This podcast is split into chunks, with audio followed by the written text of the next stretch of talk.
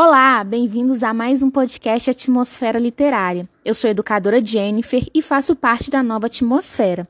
O poema de hoje se chama Casa para Morar, primeiro poema do livro Poeminhas da Terra, escrito por Márcia Leite e ilustrado por Tatiana Mois, da editora Pulo do Gato.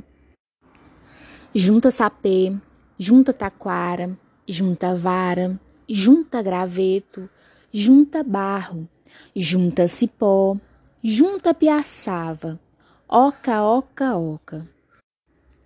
Se você gostou dessa história, aproveite porque ela está disponível na nossa biblioteca.